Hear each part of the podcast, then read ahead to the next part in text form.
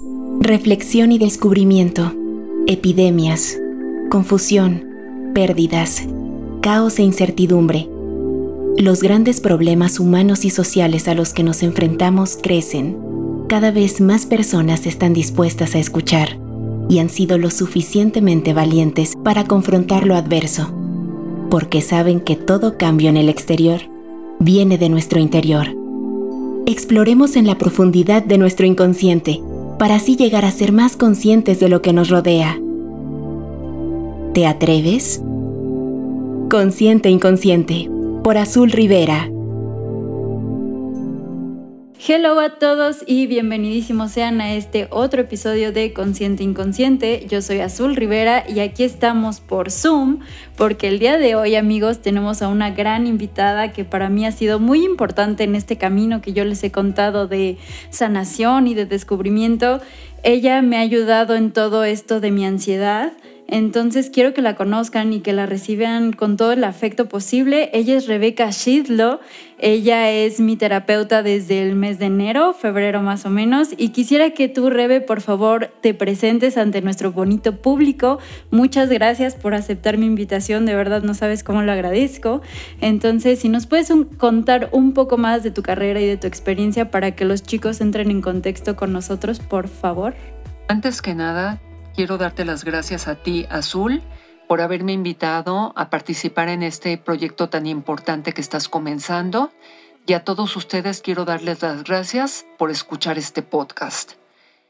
Para hablar de mi trayectoria, quiero comenzar diciéndoles que soy licenciada en Pedagogía por la Universidad Nacional Autónoma de México. Tengo una maestría en Psicología y Trastornos del Ajuste Escolar por la Universidad Anáhuac durante esa época estuve trabajando mucho tiempo en las escuelas, tratando de ayudar a los niños a manejar sus niveles de angustia y ansiedad, estrés y depresión. Después hice un diplomado sobre trastornos de la conducta. Tengo también una maestría en psicoterapia por la Sociedad Psicoanalítica de México. Tengo un doctorado en counseling por la Universidad de Newport en Estados Unidos el counseling puede ser a nivel individual o grupal y la idea es tratar de ayudar a los adolescentes a que puedan manejar sus niveles de ansiedad, de estrés, de depresión o de algunos otros trastornos que estén padeciendo en el momento. Soy psicoanalista por la Sociedad Psicoanalítica de México. En mi consulta privada he trabajado durante 25 a 30 años y he dado también clases en la Universidad Nacional Autónoma de México y en la Universidad Anáhuac. No sabía toda tu todo trayecto, toda tu experiencia y eso es increíble porque creo que a todos nos va a dar muchísima confianza la información que el día de hoy nos des. Y ya lo habrán visto todos ustedes en el título amigos, pero el día de hoy vamos a tocar un tema que es bastante importante y justamente quise invitar a Rebe para este episodio porque este tema em, ella me ayudó a vivirlo. ¿Saben? Ella me ayudó en este proceso y quiero compartirlo con ustedes también para que vayan y, y más que nada porque este duelo que nosotros estamos viviendo era lo que estábamos hablando Rebe y yo es un duelo bastante diferente a lo que usualmente hemos conocido. ¿Por qué? Porque todos estamos viviéndolo, ¿no? Ahorita parejo, todos estamos viviendo ciertas circunstancias en nuestra vida y quiero que Rebe les explique cómo es que ha sido este proceso para todos nosotros. Así que primero que nada, Rebe, me gustaría que le digas a todas las personas que nos escuchan qué es el duelo.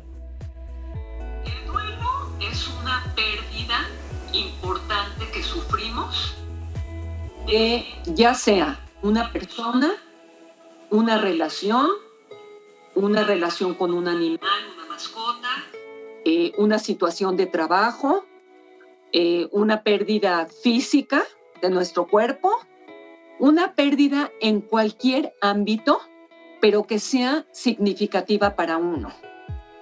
Entonces, si nos damos cuenta a lo largo de la vida, llevamos a cabo muchísimas pérdidas. El problema es que la gente, por lo general cuando hablamos de duelo, piensan que solamente nos estamos refiriendo a la gente que perdió a un ser querido. Y que entonces solamente tenemos que hacer un duelo cuando perdemos a alguien que queremos.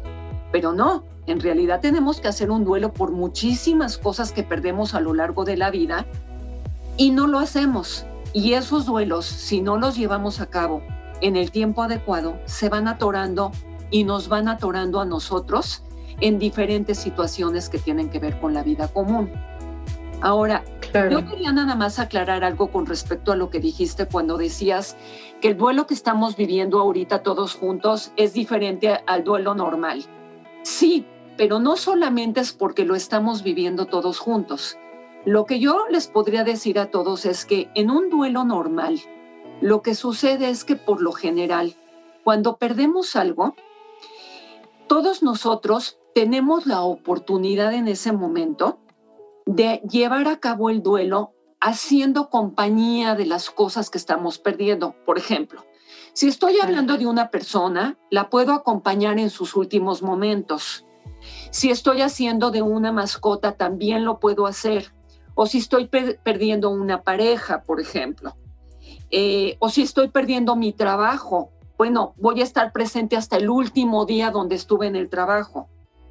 El uno de los problemas que estamos enfrentando en el duelo de ahorita es que cuando el duelo se está presentando ahorita, mayoritariamente en pérdida de seres humanos y de trabajo, en ninguno de los dos casos puedo estar presente. Es decir, si alguien le da COVID y se tiene que hospitalizar, y esa persona, producto de esa hospitalización, fallece, esa persona fallece sola.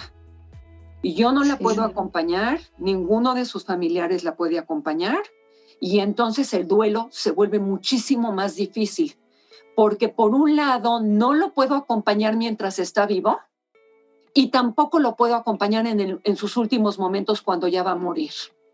No, le, no me puedo despedir de él, no le puedo decir lo que le quiero decir, ni puedo escuchar lo que la persona me quiere decir a mí a lo mejor antes de irse. ¿Sí? También si vemos como ahorita que hemos perdido mucho en la parte de la economía nuestros trabajos, muchos, muchos de nosotros perdemos el trabajo, también lo que sucede es que fue muy repentino.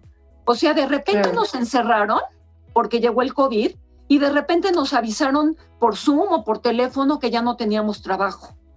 No tuvimos posibilidad ni siquiera de, defendernos, digamos, de decir, oye, pero yo no, no me corras a mí porque yo sí puedo ser útil para el trabajo, yo llevo las cuentas, yo soy una persona eh, imprescindible para el trabajo que estamos haciendo, no, no deberías de deshacerte de mí, a lo mejor acepto que me bajes un poco el salario, pero no me corras no tuvimos oportunidad de hacer absolutamente nada. Entonces el duelo es muy brusco, muy repentino y además todo está sucediendo al mismo tiempo. Cosa que no, en lo natural, normal, no sucede. Sí, no, pues naturalmente, pues como dices, llevas tu proceso, a lo mejor no llevas las fases en orden, pero lo vas procesando, ¿no? Pero creo que parte de todo lo que está pasando ahorita en el duelo en tiempos de pandemia es la incertidumbre, ¿no? Que realmente no sabemos qué es lo que está pasando, no sabemos qué es lo que va a pasar con nosotros. Eh, yo tuve muchos conocidos e inclusive tú sabes que un familiar mío estuvo hospitalizado por la situación del COVID era la incertidumbre y el miedo de no saber si ibas a volver a ver a esa persona, ¿no? Y muchos de los que nos escuchan no dudo que lo hayan vivido y como dices, en el trabajo nos tocó ver de todo, nos tocó ver desde que inclusive muchas empresas cerraron, mucha gente se quedó sin trabajo, muchas personas con suerte les disminuyeron su, su, su pago, ¿no? Entonces hubo diferentes circunstancias a lo largo de estos meses, que ya casi es el año, que realmente no ha habido el tiempo ni las herramientas suficientes como para tú saber cómo reaccionar, ¿no? Ante esto. Entonces, justamente el, el estar aquí es poderle dar ciertas herramientas a las personas para que procesen, ¿no? ¿Qué es lo que podrías tú aconsejarle a las personas, ¿no? Que a lo mejor desconocen esto del duelo, porque yo en redes sociales pregunté algo al respecto y muchas de las personas tenían mucho, o sea, no tenían información de que el duelo era para muchos aspectos de tu vida, no nada más con la pérdida de un familiar o de un amigo, ¿no? Eh, entonces me gustaría que especificaras un poco más qué es lo que podemos hacer cuando son circunstancias que nosotros no tenemos a la mano una solución. Mira, lo que pasa es que eh, primero tendríamos tal vez que abordar un poquito el entendimiento de que pasar por un duelo, porque la gente eh, por lo general no comprende lo que significa el duelo. El duelo es un proceso por el que tenemos que pasar, que tiene diferentes etapas, eh, que nos sirven, digamos, como para ir aceptando qué es lo que finalmente pasó. ¿Sí? Este duelo empieza por un proceso en donde lo primero que hacemos es negar. Es decir, no, esto no está pasando. ¿Qué fue lo primero que pasó cuando entró la epidemia? Nos dio incertidumbre, lo que dijiste tú. Claro. ¿Qué es eso? no va a durar tanto. ¿De qué hablamos? ¿Qué nos va a pasar? ¿Nos vamos a morir todos? Este, ¿Me tengo que quedar encerrado? ¿No puedo ver a nadie? ¿Esto va a ser para siempre? ¿Va a ser poquito tiempo? No entendíamos lo que pasaba. Cuando nos pasa eso, lo primero que pasa en el proceso del duelo es la negación es decir, esto no está sucediendo, a mí no me va a pasar. Si se acuerdan, muchos de nosotros o de ustedes en muchos momentos decían, no, no, no, va, no hay, que, hay que poder salir, inclusive hay que ir a fiestas, hay que reunirnos como jóvenes. y así si nos contagiamos todos como si fuera una gripa, nos contagiamos todos y ya tenemos inmunidad todos y todos vamos a estar bien. Todos felices. Es una negación enorme. ¿Por qué? Porque en realidad no sabíamos qué podía pasar. En realidad no es una gripa, es un virus muchísimo más fuerte que eso. Si nos puede llevar a la muerte y si no nos lleva a la muerte, eh, eh, tenemos que tener la certeza de que nos va a traer muchísimas secuelas después de haber contraído el virus. Y que, y que, hablar de estar hospitalizado no es, me hospitalizaron de vacaciones un día ni dos, me hospitalizaron a lo mejor un mes o varios meses. Sí. Y en muchos casos mm, a lo mejor nos tienen que intubar ¿no? Entonces, ante ese miedo, lo primero que hacemos en el proceso de duelo es negar. No, esto no está pasando, a mí no me va a pasar, como siempre decimos. A mí no me va a pasar, le va a pasar a otros, pero a mí no me va a pasar. Yo estoy joven, a mí no me va a suceder nada. De hecho, muchísima gente sigue en negación en este momento. Toda esa gente se quiere poner cubrebocas, que no quiere mantener una sana distancia, que siguen saliendo a las fiestas toda esa gente sigue en proceso de negación. Que pasando el proceso de negación, entonces entramos en una etapa de mucho enojo. Cuando ya entendemos que estamos negando y que por más que negamos, la realidad nos demuestra que la situación es diferente a lo que nosotros queremos creer, entonces entramos en una etapa de mucho enojo. Por ejemplo, cuando cuando algún familiar mío sí le toca tener COVID y tener que llegar al hospital, o aún cuando no tenga que llegar al hospital, está en la casa y por culpa de él, yo me tengo que encerrar 15 días porque no sé si ya me contagió o no me contagió, y entonces tenemos que hacer una cuarentena. Entonces en ese momento me entra mucho enojo. ¿Por qué? ¿Por qué me toca a mí? ¿Por qué le toca a mi familiar? ¿Por qué no le toca a otra gente y nada más me toca a mí? Porque siempre creemos que solo nos toca a nosotros y no le toca a nadie más, cuando en realidad le toca a muchísima gente más que aparte de mí. En el caso del trabajo, por ejemplo, ¿por qué yo perdí el trabajo? Porque hay gente, porque hay amigos míos que sí siguen teniendo trabajo y le siguen pagando, y porque yo fui de las que me tocó perder mi trabajo, o porque mi empresa fue de las empresas que cerró. Entonces estoy muy enojada porque me tocó a mí, yo me quedé sin dinero, yo me quedé sin chamba, yo me quedé sin, sin, sin una, eh, sin algo muy importante que necesito para vivir, para comer, para, para estar, ¿me explico? Entonces sí, claro que sí. un enojo muy grande. No, y además era lo que hablábamos, ¿no? Que a veces hay personas que por cuestiones de que no se asesoran bien, se quedan a lo mejor en esa fase de negación por mucho tiempo, ¿no? Ahí qué es lo que pueden hacer. ¿Qué pueden hacer? No, lo que pasa es que es importante entender que en muchos momentos tengo que poder, yo sé que suena un poco absurdo a veces el decir para todo tengo que ir con un psicólogo, con una psicóloga. No, Pero cuando estamos en un proceso de duelo, sí es importante tener a alguien que nos escuche, sí es importante tener a alguien que nos oriente, porque yo no puedo dar un consejo general, porque cada persona vive el duelo de manera distinta. Uno, porque a cada persona le toca un duelo diferente. Dos, porque cada persona tiene una edad diferente en la que pasa por el duelo. Tres, porque podemos dar consejos como cómo ponerles el ejemplo. No es una receta de cocina en donde yo puedo dar los ingredientes y con eso tengo el resultado. Incluso cuando hacemos una receta de cocina, no siempre nos sale el pastel de la misma manera que como nos lo No, no va a salir igual, exacto, sí. Entonces, yo soy de la idea que cuando estamos pasando por un proceso de duelo, es importante hacernos escuchar por un terapeuta que nos pueda oír, que pueda entender lo que nos está pasando en ese momento, que nos pueda orientar qué podemos hacer. Muchas veces, aunque les parezca absurdo, necesitamos simplemente que alguien nos escuche, porque como todos estamos pasando por lo mismo, nadie escucha a nadie. Y a veces solo necesito desahogarme, a veces solo necesito llorar un poco y entender que sí me dolió muchísimo no poder estar con ese familiar que enfermó y murió o con ese familiar que sigue en el hospital durante tantos meses y tengo incertidumbre de qué es lo que le va a pasar. Entonces, poder hablar con alguien y que alguien me consuele y me escuche es importante para poder pasar esas etapas del duelo donde estoy atorado.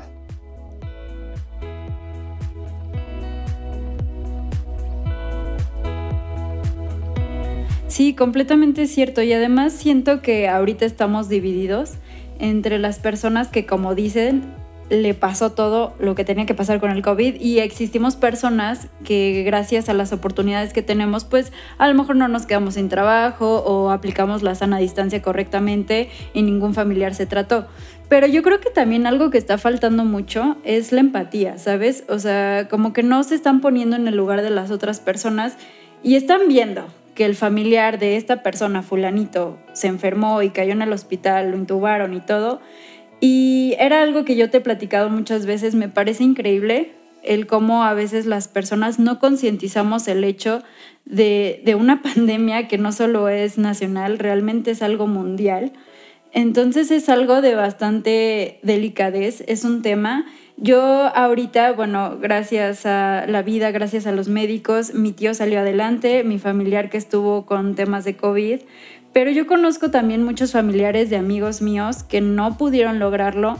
Y, yo no sé, ¿sabes? Eh, a veces cuesta muchísimo trabajo el poder ponerte en los zapatos de los demás y más cuando es algo tan como lo que está pasando, que como dices, no te pudiste despedir de esa persona, no pudiste ni siquiera velarlo, ni siquiera pudiste volverlo a ver, no supiste cuándo fue la última vez que lo viste, ¿sabes? Porque había sido la cuarentena y luego la hospitalización y luego ya no volviste a saber de él. Entonces, Rebe, ¿qué es lo que puede hacer una persona que a lo mejor no lo está viviendo, pero alguien cercano a él está viviendo su duelo?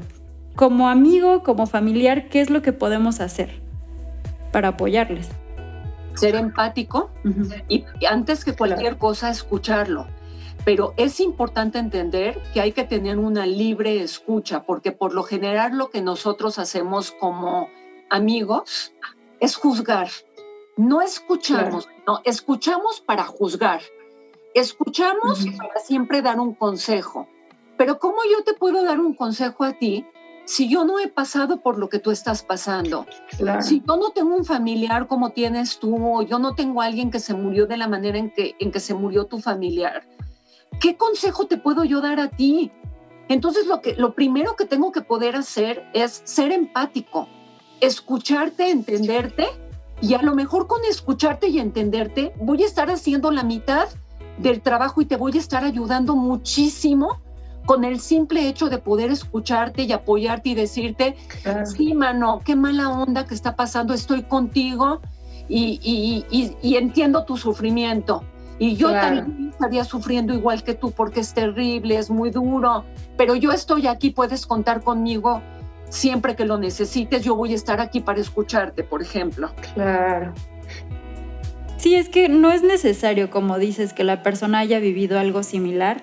Algo que yo he aprendido justamente es hacer más empático, ¿no? Porque muchas veces lo único que quieres es desahogarte, es llorarlo, porque algo que también he notado en las personas es como de que, pues bueno, ya pasó, ya, ya déjalo atrás, ¿no? Y es como de que deja que las personas, si quieren seguir llorando, que lloren, ¿no? Pero no reprimir esos sentimientos, porque a lo mejor esos sentimientos a la larga se pueden convertir en algo más, ¿no? A futuro. Claro, porque sabes qué pasa, este, Azul, el siguiente paso dentro del duelo es la negación. Entonces estas personas se detienen en el punto de la negación en donde ya pasó, no pasó nada, pues nada más se murió. Todo bien. Ya, todo bien. No pasó nada y si se murió solito y si nadie lo pudo acompañar y yo me siento mal porque ya no lo pude ver, pues no importa, eso ya pasó. Te tienes que deshacer de eso como si te quitaras el suéter y lo dejaras en una banca. Y eso sí, no puedes negar las cosas que sucedieron, tienes que entender que sí pasaron y que a lo mejor te va a dar mucha frustración que no puedes hacer nada para, para que sea de diferente forma. No puedo agarrar y meterme al hospital y, y, estar ahí con mi familiar, que es lo que de verdad quisiera yo hacer, pero no lo puedo hacer y tengo que aceptar que eso no lo puedo hacer. Me va a frustrar, pero lo tengo que aceptar. Y lo que pasa es que la aceptación es el último paso del duelo. Ya cuando puedo aceptar que las cosas son así, que mi familiar está internado, que puedo hablar con él a lo mejor o no, pero que puedo estar hablando al hospital todos los días para ver cómo está y que puedo tratar de, de estar apoyando de lejos lo que puedo, pero que tengo que entender que así es la realidad que estamos viviendo y no la puedo cambiar sí, por supuesto. En el caso del trabajo también es lo mismo, porque ya no puedo hacer nada, no, no puedo yo volver a construir la empresa que cerró, y si ya me corrieron y no me pagaron porque no tenían dinero, pues ¿de dónde saco yo el dinero para que me paguen? Ni yo lo puedo sacar, ni ellos claro. de dónde. Sí, no, por supuesto. Y fueron muchas cosas las que se fueron viviendo a lo largo de esta pandemia que se está viviendo y que erróneamente creemos que ahora que sea año nuevo, vida nueva, cero pandemia y no. Al contrario, creo que es algo de mucho cuidado, que vamos a continuar así un buen rato y más si no nos seguimos cuidando. Entonces, como dices ahorita, nos afectó en la hora de la familia, en la hora del trabajo, pero también nos afectó a nosotros mismos, ¿no? Inclusive pues conmigo, con muchas personas cercanas a mí, lo que pude ir notando es que cuestiones del pasado no trabajadas en pandemia, obviamente por el encierro, empezaron a salir, a presentarse en nuestra vida diaria, ya sea con, en mi caso, una ansiedad, pero ¿qué otras cosas podrían darse cuenta las personas que estaban viviendo a lo mejor que ahorita puede que ya lo estén superando, pero puede que otra vez lo estén arrastrando, ¿no? Que ya lo hayan reprimido, porque ya se está retomando otra vez la vida diaria. Entonces, ¿cuáles son esas cosas que, que empezaron a suceder con la pandemia y el encierro individualmente, Rebe? ¿Qué fue lo que, eh, estos cambios? Las dos cosas más importantes que las seguimos viendo desde que empezó la pandemia hasta ahorita son la ansiedad y la depresión. Eh, sí, en primer lugar hubo, eh, eh, porque pegado, pegado con la ansiedad hay una sensación de miedo, miedo a lo desconocido, miedo a qué es lo que va a pasar, qué me va a pasar a mí con este nuevo virus que no conozco. Ese miedo me lleva a un estado de ansiedad constante, en donde no sé qué hacer, no sé qué va a pasar, no sé si puedo salir, si no puedo salir, ¿Qué va a pasar con mi trabajo? No he ido, me van a recibir después, no, van a ser de los que quebraron o no. Y cuando llevamos tanto tiempo de encierro, porque te voy a decir algo, mucha gente sigue pensando que ya estamos haciendo nuestra vida normal, pero no estamos haciendo nuestra vida normal, porque seguimos saliendo con cubrebocas, seguimos tratando de tener distancia social. Sí es cierto que mucha gente está, como les dije, en la negación y mucha gente está todavía eh, como diciendo no va a pasar nada y siguen tratando de ir los sábados en la noche a sus fiestas y a sus eventos, pero no pueden, sí saben que no pueden regresar a la vida que tenían antes en donde éramos totalmente libres, de hacer lo que queríamos en donde queríamos a la hora que queríamos. Eso es una realidad. Entonces, llevamos tanto tiempo entre encerrados, entre con la pérdida del empleo, entre que vemos, porque también nos afecta lo que pasa en todo el mundo, aunque creamos que solo nos importa. sí, totalmente. Hay un duelo de tanta gente que se ha muerto en todo el mundo.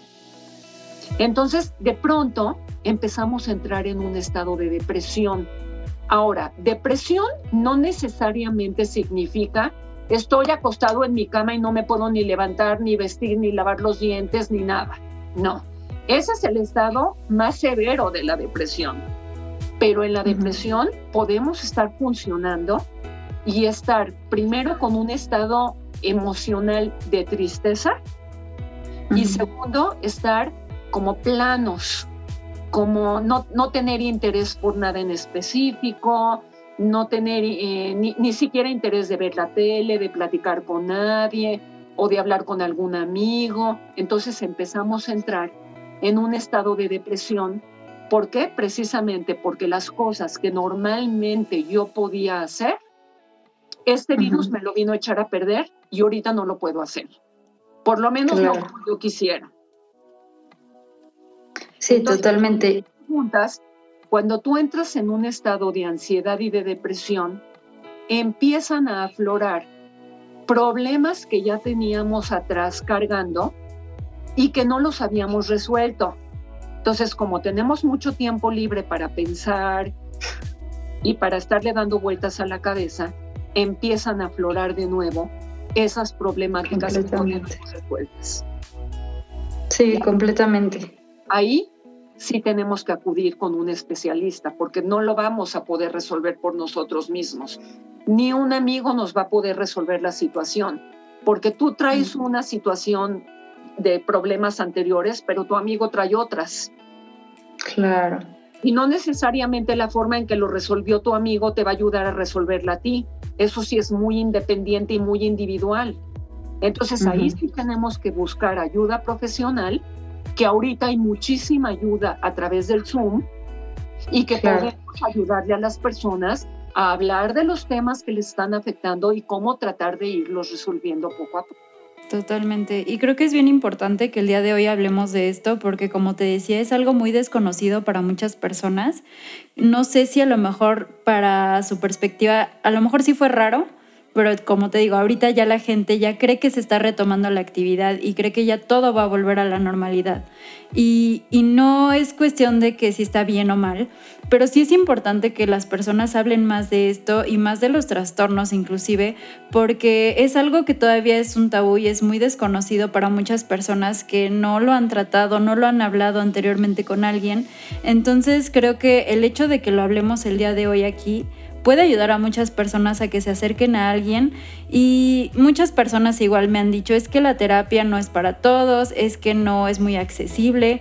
Rebe me comentaba que ahorita por temas de pandemia hay mucho, mucho apoyo en línea, inclusive gratuito, para que justamente las personas que crean que lo necesiten acudan con estas personas, porque esto de verdad amigos es una cosa que si no tratas en su momento se va haciendo una bola de nieve de nuestros sentimientos y nosotros no lo tratamos en su momento, ¿no? Y eso a la larga a muchas personas nos ha ocasionado trastornos psicológicos. Entonces por eso amigos, el día de hoy si nos están escuchando, y han tenido estos sentimientos que Rebe nos platica, es bien importante que busquen algún apoyo profesional y no lo dejen así, es bien importante. Entonces, me gustaría retomar contigo, Rebe.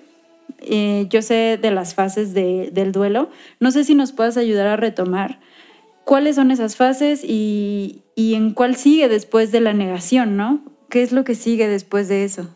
Es que mira, hablamos de una primera negación que es cuando primero decimos no está pasando nada. Después viene la parte del enojo. Y, algo importante que se me olvidó decir cuando hablé del enojo, ¿por qué me pasa a mí? ¿Por qué yo me quedo sin trabajo? ¿Por qué fue mi familiar el que se murió y no de alguien más? Lo que estamos viviendo también durante la pandemia, que ya lo veníamos viviendo antes, pero se hizo mucho peor durante la pandemia, es el grado de violencia que hay porque en la etapa del enojo, como estamos encerrados en casa más tiempo, entonces lo que sucede es que mi enojo lo desquito con la gente que está en mi casa. En el caso, por ejemplo, de los hombres, desquitan muchísimo su enojo hacia la mujer y hacia los hijos. En el caso de la mujer, pues lo desquita al revés, también con el esposo, pero también con los hijos, y empieza a haber muchísima violencia familiar. Entonces es algo que también tenemos que tratar, porque la violencia familiar no es algo que va a desaparecer por sí sola, es algo que tenemos que enfrentar y es algo que tenemos que tratar. Y entonces también necesitamos acudir a ayuda psicológica los que estén viviendo por una, estén pasando por una situación de violencia de este, de este tipo. Claro. Sí. Es, sí, es que muchas veces las personas lo, lo que he visto es que pasan también un duelo ahí, ¿no? No lo consideras porque muchas veces no quieren aceptar que están viviendo ese tipo de violencia en casa.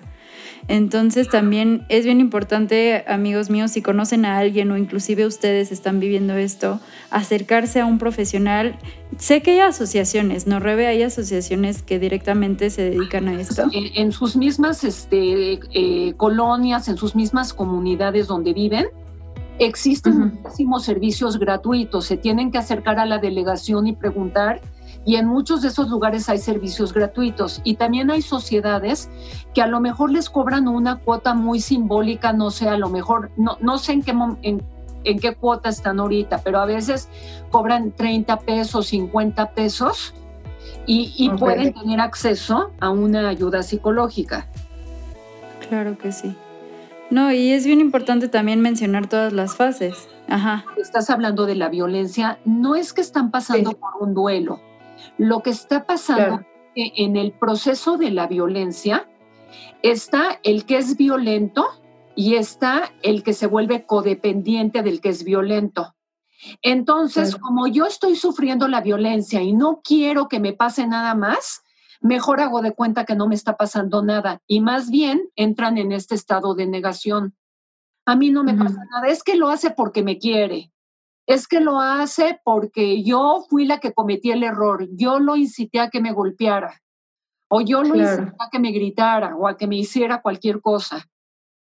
Claro. Entonces entran en este, en este como vínculo de dependencia y codependencia. Sí, al maltrato, ¿no? Sí, y hay que romperlo. Claro. Sí, ¿no? Y sí, a veces es, de hecho creo que ese es un buen tema, si las personas que nos están oyendo les gustaría que a lo mejor Rebe regrese con nosotros y nos platique más a fondo de este tipo de violencia, eh, estaría bastante bien porque considero que es algo que está pasando y que aumentó en tiempos de pandemia, en tiempos de encierro. Supimos de muchísimos más casos que antes, inclusive. Entonces es un tema importantísimo. Entonces, Rebe, con mucho gusto, si gustas regresar para platicarnos sobre este tema más a fondo, porque creo que sí es importante darle un espacio de más tiempo para hablar de esto, ¿no? Porque sí es algo extenso. Y pues retomando, Rebe, entonces, ¿nos podrías decir en total cuáles son las fases, cuántas son y cómo llegamos a la aceptación? Sí. Entonces, en realidad son cuatro fases, como dijimos. La primera es la fase de la negación, la segunda es la del enojo que viene pegada con la frustración. La tercera vuelve a haber una etapa de negación otra vez de lo que está pasando, no me está pasando a mí, que viene pegada con la parte de la violencia y el enojo. La siguiente etapa es la de la negociación, y en la negociación lo que sucede es que tratamos, como su nombre lo dice, de negociar con Dios, eh, pidiéndole que si salva, por ejemplo, a nuestro familiar, o, que si nos consigue un trabajo, o que si salva a nuestra mascota, lo que sea que hayamos perdido, eh, nosotros nos vamos a volver o más religiosos, o vamos a portarnos mejor, o vamos a cumplir con ciertas normas, tratando de negociar con Dios para que la, la situación se mejore. Y finalmente, si logro pasar adecuadamente esas etapas, hablar con alguien, llorarlo, aceptarlo, entonces al final llego a esta aceptación en donde digo, pues sí, estoy muy triste, es muy difícil, pero tengo que aceptar que la persona, mi familiar enfermó y murió, o mi familiar enfermó y me contagió, o me quedé sin trabajo y pues realmente si yo ya venía viendo que la empresa iba cada vez peor y tengo que aceptar que iban a, tronar, o no me esperaba que me iban a correr a mí, pero bueno, tengo que aceptar que ya no me van a pagar, que ya no voy a tener ese trabajo y entonces a partir de la aceptación es como puedo empezar a, crecer. ¿Qué hago ahora con eso, no? Ya acepté que la persona murió, entonces ahora qué hago con esos sentimientos? Ya lo lloré, ya hice el duelo necesario durante a lo mejor un par de meses o durante un año, porque el duelo puede durar mucho tiempo, puede ser corto. Y entonces ahora, ¿cómo sigo adelante con mi vida? Pues a lo mejor la recuerdo, la recuerdo en los buenos momentos, recuerdo todas las cosas padres que tuvo, cómo se relacionaba conmigo. En el caso del trabajo, empiezo a tratar de ser proactivo.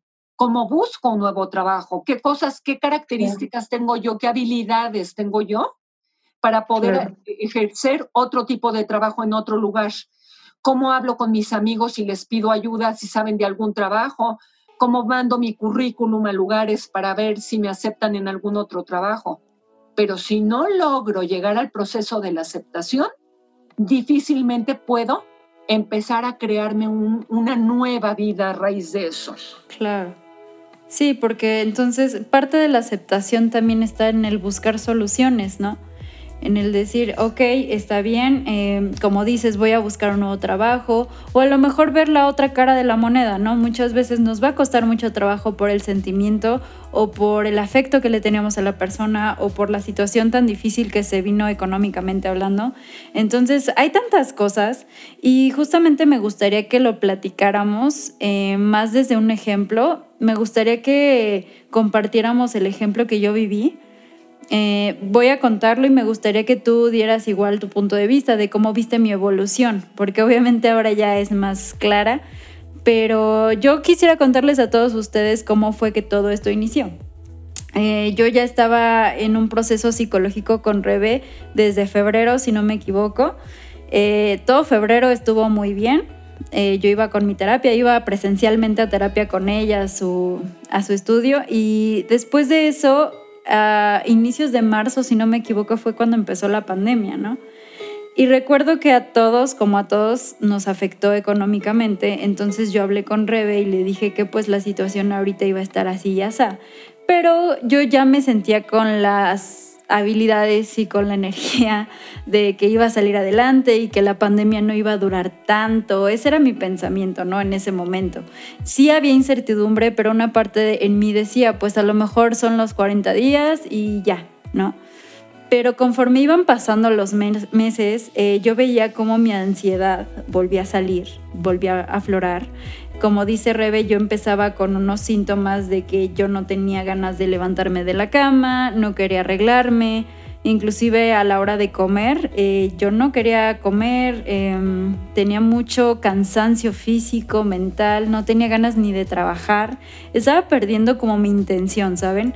Entonces ya al momento en el que mi, hablo con mi mamá, porque con mi mamá tengo mucho contacto, y le digo, ¿sabes qué, mamá? Es que ya no tengo ganas ni de trabajar, ni de hacer nada, no sé qué va a pasar con mi vida, pero yo ya no quiero hacer nada. O sea, no, no quiero salir adelante. Como que yo ya me había quitado esas ganas, inclusive ya ni quería hablar con mis amigos.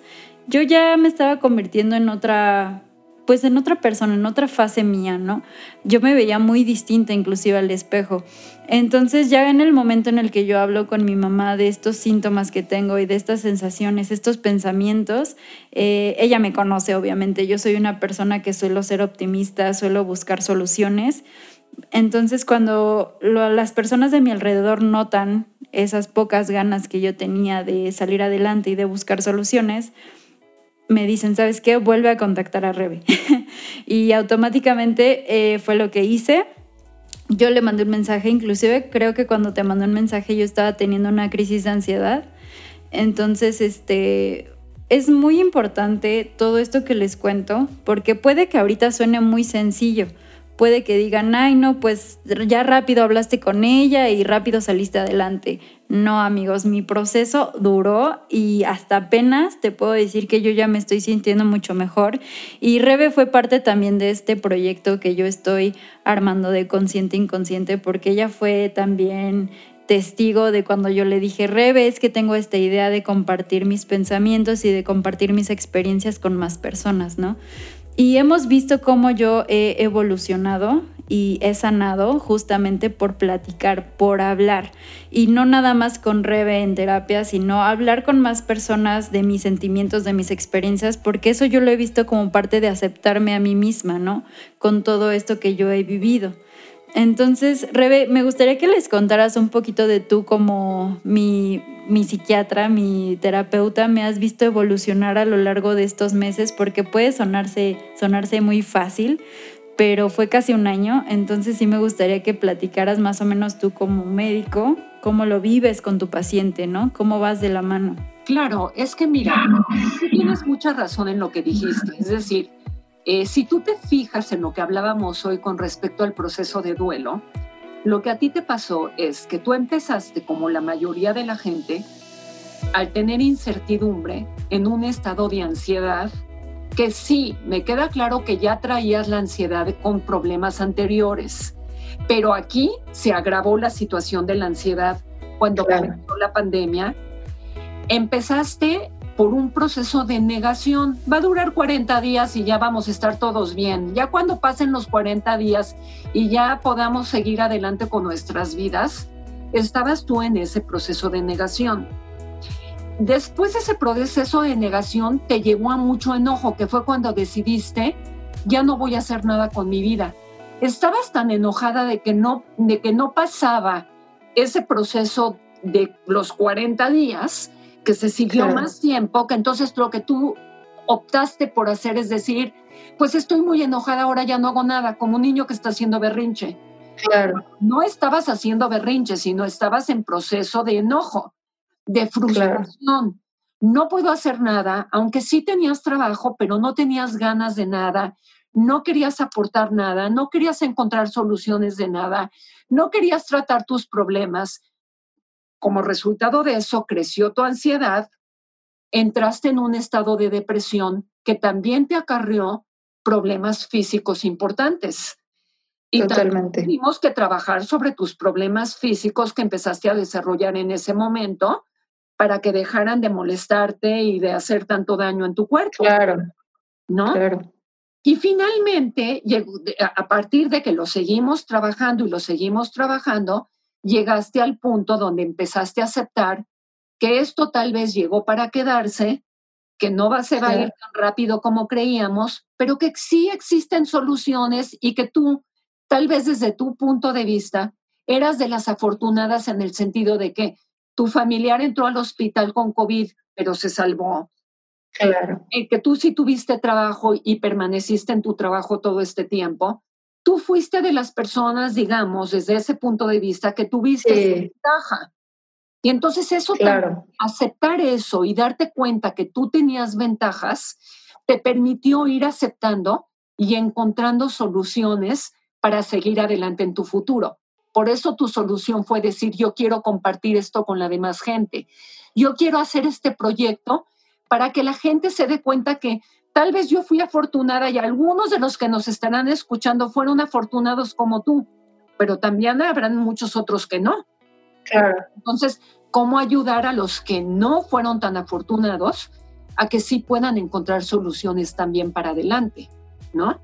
Sí, totalmente. Y coincido mucho en que mi aceptación tuvo mucho que ver con ver la otra cara de la moneda, con aceptar que efectivamente esto es algo que va para largo que tenemos que tener mucho cuidado. Yo que ya lo viví, sé lo que es y de verdad, sí es un privilegio el que yo tuve, el que tenemos. Y por eso mismo, amigos, yo les traigo estas claves, estas puertas, como siempre se los digo desde un inicio. Yo sé que hay muchas soluciones, pero el chiste es de que empecemos a aceptar que nosotros muchas veces tenemos un problema, ¿no? Pero solemos irnos por otro lado, ¿no? Y a lo que comentas, eh, también dentro de este proceso que yo tuve, empecé a tener problemas alimenticios, amigos. Eh, ya no me pasaba la comida. Era algo que inclusive yo no, no entendía porque a mí me encanta comer, eso es algo que, me, me, dolió muchísimo y me afectó muchísimo porque no podía disfrutar ni siquiera mi alimento.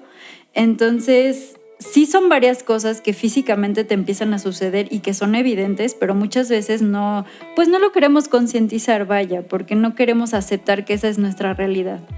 Pero tenemos que escuchar a nuestro cuerpo. Mi cuerpo me gritaba con mi alimento, que es algo que es vital. Luego también algo que me llegaba a pasar muchísimo era que me enfermaba demasiado del estómago o que tenía de repente tos, o sea, ya me estaba sugestionando inclusive muchas veces. Eran cosas que yo ya no podía controlar y no podía estar yendo y yendo al médico para que el médico me dijera exactamente lo mismo, que todo era ya más del lado de mi trastorno psicológico que no lo estaba atendiendo. Entonces, escuchemos a nuestro cuerpo hagámosle caso a las necesidades y, busquemos ayuda. Ya escucharon a Rebe, hay muchas personas que nos pueden dar la mano y más en estos momentos. Así que no lo dejemos así. Y Rebe, no sé qué puedas también compartirnos al respecto del cómo podemos aceptar el que a lo mejor tenemos algún tipo de situación física, porque el cuerpo también habla. Entonces, ¿cuáles crees que sean esas señales que nuestro cuerpo nos da, pero a veces no queremos escuchar? Sí, mira, antes de decir cuáles son las señales, lo que quiero decirle a la gente es que no se sientan culpables. Lo que sucede muchas veces es que la gente se siente culpable de decir, es que cómo puede ser que a mí me pueda estar pasando, por ejemplo, un trastorno de alimentación o cómo puede ser que a mí me esté sucediendo eh, como que me da pena, más bien la palabra que quería yo decir es, me da pena poder reconocer y decirle a alguien más que yo tengo un problema con mi cuerpo. Claro. Está pasando algo, no solamente un trastorno alimenticio, como tú lo comentabas. A veces empezamos a tener estos síntomas comunes de ya no puedo respirar, este, seguro ya me está dando COVID, o inmediatamente correr y cada semana hacerme una prueba porque yo creo que estuve en contacto con alguien que tuvo COVID y entonces inmediatamente me empiezo a sentir mal, empiezo a pensar que ya tengo tantito dolor de garganta y ya tengo COVID, o que ya me dio tantito estornudo, entonces ya me dio COVID, y empiezo a somatizar una serie de cosas porque estoy angustiado, y entonces tenemos que estar pendientes de esas señales que nos da el cuerpo no exagerar tampoco, pero tampoco negarlas. Ni decir, sí, estoy totalmente enfermo y me pasan mil cosas en mi cuerpo, como tú que ibas al doctor cada semana. Ni tampoco decir, no, no me está pasando nada, porque ese no me está pasando nada. Hay un equilibrio. Por ejemplo, si hablamos de un trastorno de alimentación, tú lo sabes bien, un trastorno de alimentación también nos puede llevar a la muerte. Entonces, si yo no me atiendo bien y no me atiendo a tiempo, también puedo, puedo llegar a un estado muy deplorable e inclusive morir. Entonces, tenemos que escuchar a nuestro cuerpo. Algo nos está queriendo decir el cuerpo. Puede ser que nos esté diciendo tienes un problema psicológico y tienes que atenderte, o puede ser que nos esté diciendo tienes un problema físico y hay que atenderlo. Claro. ¿Sí? Sí, no, es que hay diversas situaciones que ahorita en pandemia se vivieron. Eh, yo lo sé por mis personas cercanas, pero también lo sé por lo que hemos visto en redes sociales, que yo creo que ese es otro tema, ¿no? Rebe, algo que a mí me llegaba a afectar muchísimo era el bombardeo de información por redes sociales. Inclusive un tiempo dije, ¿sabes qué? Me voy a desconectar porque era tanta la desgracia que veía en redes sociales que no era nada más de la pandemia, sino de los del aumento de casos de asesinatos, de violencia intrafamiliar, o sea, de tantas cosas que no podía yo procesar en ese momento porque yo estaba mal, ¿no?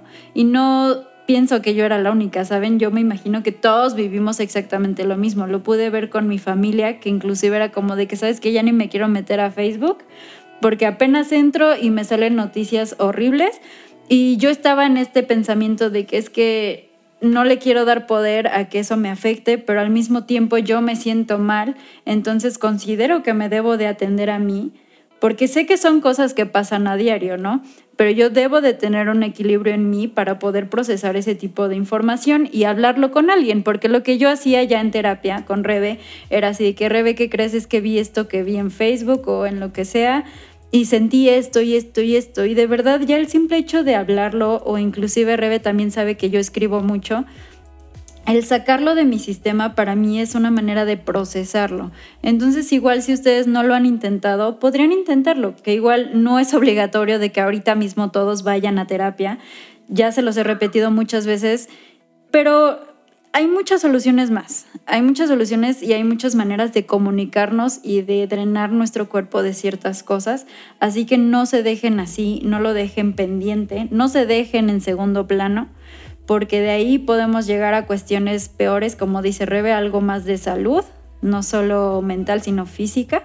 Así que hay que tener mucha, mucho cuidado y observación al respecto, ¿no? Y sabes también que otra cosa que es muy importante es que como seres humanos tendemos mucho a creer en todas las cosas que dicen en Facebook. Completamente. Y si ya nos dijeron que la cura para el COVID es tomarnos, yo qué sé, eh, té con... El cloro casi, casi. Sí, como, como lo que había sucedido con... Sí, hubo historias que se tomaron hasta el pinol. ayudar, o yo qué sé, tomar el té con quién sabe qué otras cosas, y, claro. y con jengibre, y con no sé qué tantas cosas. No escuchar todas esas cosas de las redes sociales, porque la gente en redes sociales no sabe bien lo que están diciendo, a menos de que venga de un médico o que venga de una persona certificada para poder decir entonces puedo escuchar y a lo mejor hacerle caso, porque si no lo único que hago es o me enfermo o vuelvo a entrar en un estado de negación o de muchísima ansiedad. A ver si no, con un té, con no sé qué, se me quita, entonces... Y ya, seguro ya estoy al 100. no. Sí, o no es la solución y entonces me, me vuelvo a angustiar porque no hay ninguna solución y porque hasta que no salga la vacuna todos nos vamos a morir. Entonces se llegan a pensamientos terroríficos que tampoco queremos que lleguen a ese tipo de pensamientos. Sí, exactamente. Y sí es importante. Si la gente en este momento, por cualquier motivo, no puede ir a la terapia o no puede lograr que alguien lo escuche, entonces una buena forma es escribir, por ejemplo, tener un cuaderno donde yo puedo ir escribiendo todo lo que pienso y todo lo que siento y por lo menos lo puedo ir sacando de mi sistema. O alguna actividad física también. Sí, no voy a dar una respuesta, pero por lo menos lo voy a tratar de empezar a sacar de mi sistema. Hablar de los problemas no es fácil. No estamos acostumbrados a hablar de lo que nos pasa. Entonces, bueno, hay que tratar de encontrar formas en las que sí podamos hacerlo para que no lleguemos a un estado de ansiedad y de depresión tan importante que nos paralice. Claro. No, y todo esto que mencionas es bien importante porque es la mala información que podemos encontrar en redes. Hace poco, y quiero añadir este ejemplo porque acaba de suceder que la semana pasada estaba viendo que unas chicas que tienen igual un podcast y que tienen una estación de radio y que no sé qué, estaban comentando que no entienden a la gente con depresión y con ansiedad. O sea, que esas personas de verdad deberían de poner de su parte, ser positivos y mejor ponerse a hacer algo, ¿no? Y la verdad ese video obviamente causó mucho shock en muchas personas porque las personas que sabemos lo que es tener un, trastorno y más, lo, más si estamos informados de lo que es la depresión, sabemos que no es una cuestión de que, ay, amigo, este, alégrate, ¿por qué no pones de tu parte? O sea, no, no es así de fácil. Por eso tengan cuidado con todo lo que escuchan en YouTube, en Facebook, en Twitter. Yo por eso les digo que siempre les voy a hablar desde mi experiencia, pero por eso mismo les traigo a personas profesionales que sé que les van a dar la información correcta.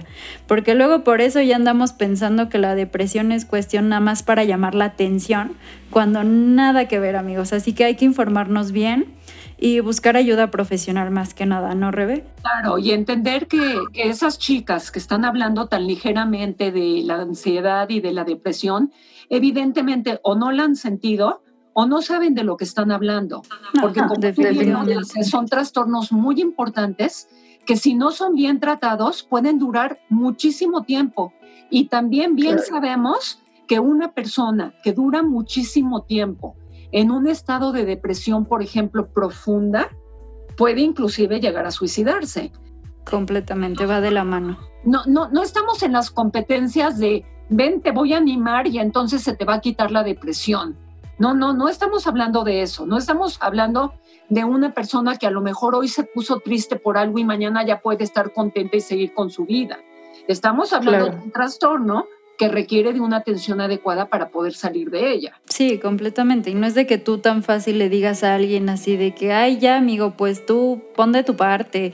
De verdad eso sí se me hizo muy poco empático de su parte. Y más que utilicen una plataforma para desinformar hacia las personas, porque recordemos que habemos personas de todas las edades entonces puede que alguien que realmente no tenga conocimiento de la depresión, no, o sea, como que no le dé importancia a lo mejor a los sentimientos que tiene, porque esas muchachitas dijeron que no deberían de prestarle atención, ¿no? Y que deberían de ser felices. Y ahí volvemos a la evasión de sentimientos, ¿no? Y volvemos a lo mismo. Entonces, no. Y volvemos a hablar de la culpa, ahí sí. Entonces yo me siento culpable porque como yo puedo sentirme triste cuando tú, como yo, Azul, me puedo sentir triste cuando yo soy afortunada de tener trabajo y Exacto. familiar sí sobrevivió al COVID. Eso no tiene nada que ver, pero tienes muchas otras situaciones que te pueden completamente que te pueden llevar a una depresión.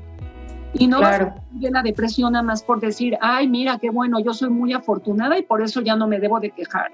Entonces la gente se empieza a sentir culpable, a decir, yo no tengo derecho a quejarme o yo no tengo derecho a reconocer que estoy deprimida porque lo tengo todo, porque tengo tal cosa muy buena. Y aparte todos somos mundos distintos, todos tenemos un proceso completamente diferente y ahí va de la mano con la empatía. Hay que entender que sí, podemos ser empáticos, pero no por eso nos vamos a dejar a nosotros aparte. Así es. Entonces, Rebe, eh, igual me gustaría que nos contaras para finalizar, eh, me habías contado que tienes por ahí una carta de un paciente tuyo que escribió durante la pandemia. Me encantaría que nos lo compartieras para que lo escuchen todas las personas que el día de hoy nos están viendo y escuchando. Ok, es un poco como para que vean lo que, es, lo que esta persona sintió durante el proceso de la pandemia, cuando comenzó la pandemia, y cómo él lo que hizo fue escribirlo y dármelo para tratar de comprenderme a mí qué es lo que le estaba sucediendo. ¿Cómo se sentía? La carta no va dirigida para mí. La carta, okay. la carta dice así, mamá, la pandemia nos ha enojado y nos ha alojado a nuestras casas. Y con una película apocalíptica dramática, estamos encerrados. ¿Sabes? Con todas las salvedades, es como si estuviéramos muertos en nuestras casas con otras personas, pero al final estamos confinados con preocupaciones, ocupaciones a veces, pero en una casa. La única diferencia, mami, es que cuando todo esto acabe, cuando se haya acabado la pandemia, saldremos como locos a abrazar y a besar a la gente que no hemos visto en tanto, tanto tiempo. Lo único que me duele, mamá, es que por más que viaje, por más que te busque, por todo el país, por todo el mundo, solo podré encontrarte en mi corazón, como ahora lo hago. Y entonces, como hoy, te bendeciré y tu cariño, y por todos tus esfuerzos para que fuésemos mis hermanos y yo felices. Ah, qué bonito. Creo que de verdad es un tema de concientizar, como dicen. Muchas veces nosotros vivimos tan rápido que perdemos el valor, ¿no? De, de, lo que realmente es la vida. Eso es lo que a mí me está dejando, porque en mi proceso de duelo que yo viví, yo estaba, no, o sea, como que no le vi el lado positivo nunca, ¿no? Hasta ahora que ya lo trabajé contigo que puedo decir que me dejó este bonito proyecto que yo estoy realizando. Me, dio muchísimo el valor de la vida, de la salud, de, de, mi familia más que nada, porque muchas veces vives tan al día que nunca te pones a pensar que la vida es un momento, ¿no? La vida se puede apagar en cualquier momento, sea por una pandemia o lo que sea, se puede acabar, ¿sabes? Creo que este momento es, este episodio en general es de reflexión y de concientización para todo lo que estamos viviendo, para ser más empáticos, para em, empezar a valorar lo que tenemos, sea mucho o poco, trabajar con eso ¿Saben? Nosotros tenemos las riendas de nuestra vida y podemos hacer muchísimo con ello si nosotros empezamos a hacerlo, ¿sabes? Si empezamos con ese proceso. Y pues nada, Rebe, no sé si quieras añadir otra cosa más, por favor. Y lo único que quiero decir es que yo me gustaría que la gente pensara que todos nosotros tenemos muchísimas herramientas internas, que lo que pasa es que muchas veces no las conocemos, que las tenemos, pero están ahí entonces, a mí no me gustaría que la gente se fuera de esta plática con una sensación como desesperanza. Yo quisiera que la gente entendiera que cuando podemos compartir nuestros problemas y cuando los podemos hablar y encontrar una solución, podemos también encontrar todas esas herramientas que tenemos nosotros para hacer muchas cosas a lo mejor hoy me dediqué a trabajar en, no sé, en la construcción, porque eso es lo que, en donde conseguí trabajo hoy. Pero a lo mejor mañana puedo dedicarme a trabajar en un, eh, en un, eh, ¿cómo se llama? Em, no consultorio, en un lugar donde están los arquitectos, en un estudio donde están los arquitectos, y a lo mejor también puedo aportar la parte que yo sé de la construcción a eso. O a lo mejor a lo mejor me di cuenta que yo en mi casa me encanta cocinar y que a lo mejor puedo trabajar en un lugar en donde puedo cocinar y sacar esa parte padre que tengo yo dentro de mí y también ganar dinero con respecto a eso. claro. El poder hablar y compartir estas cosas con otra gente, lejos de apenarnos y de hacernos sentir mal, y por favor, lejos de pensar que estamos locos para tener que ir a una terapia, al revés, la gente que va a la terapia es la gente más sensata, porque es la gente que quiere progresar, que quiere encontrar una mejor forma de vivir, que quiere ser feliz. Entonces, esa es Coincido la completamente. que quería cerrar. Sí, muchas gracias, Rebe. De verdad, para mí este tema ha sido muy importante porque creo que fue un parteaguas en mi vida. Eh, yo jamás me hubiese visto haciendo estas cosas que yo hago porque me limitaba demasiado, ¿no? Y ahora que abrí mi percepción y que vi mis aptitudes y mis capacidades en todo este tiempo que estuve encerrada, fue como un momento de reflexión conmigo misma, de saber qué es lo que yo realmente quiero hacer de mi vida, que tengo una excelente edad para decidir muchas cosas y, saben, eh, igual muchas veces no importa la edad. Sea la edad que tú tengas, si tú tienes una idea, y tienes una aptitud, una habilidad, eh, un sueño, cúmplelo. Acuérdate que mis episodios siempre te digo que son una señal. Así que si me estás oyendo y tienes un tema que te está dando vueltas en la cabeza, esta es la señal para que lo hagas. Así que pues muchísimas gracias Rebe por estar el día de hoy conmigo, por estar conmigo en este proceso de crecimiento para mí. Y saben que el buzón de experiencias está abierto Jennifer y Fernanda van a estar al tanto de ustedes, pero también Rebe puede estar al pendiente, ¿saben? Si ustedes necesitan algo, no duden en contactarla, les vamos a dejar su contacto para que si necesitan algo o se quedan con algún pendiente, vayan directamente con ella también. Y sepan que ustedes no están solos, que este es un portal para que ustedes puedan compartir y que sientan empatía de parte de nosotros porque los entendemos. Sabemos lo que es estar en ese lado, estar mal, estar tristes, pero también sabemos lo que es estar bien, lo que es la superación. Entonces no se dejen ahí, tómenlo como un gran mensaje. Y pues nada, chicos. ¿Sí? Agradezco yo también nuevamente la invitación, Azul. Es, es un proyecto en el que yo te he visto crecer. Me da muchísimo gusto que lo lleves a cabo y ojalá que la gente que nos está escuchando de veras se beneficie de todo esto que estás haciendo. Estoy segura que así será. Y pues háganle caso a Azul. eh, sigan adelante los niños y sus proyectos y si no lo pueden hacer, busquen ayuda para que lo puedan hacer. Busquemos opciones, siempre hay opciones para todos. El chiste es no dejarnos caer. Y pues nada chicos, el episodio se acaba aquí. Recuerden nuestras redes sociales, en Instagram me pueden encontrar como CI-podcast y mi perfil personal que es Azul Rivera-bajo. También ya próximamente vamos a estar en más redes, en Facebook, espero que pronto. Y pues nada chicos, el contacto de Rebe se los voy a dejar aquí abajito. Eh, no duden en contactarla, ya se los dije. Y nos vemos la próxima semana con otro tema, con, otro, con otra plática para concientizar más nuestra vida del día a día. Y pues muchísimas gracias y que estén muy bien. Nos vemos la semana que viene. Bye bye. Adiós.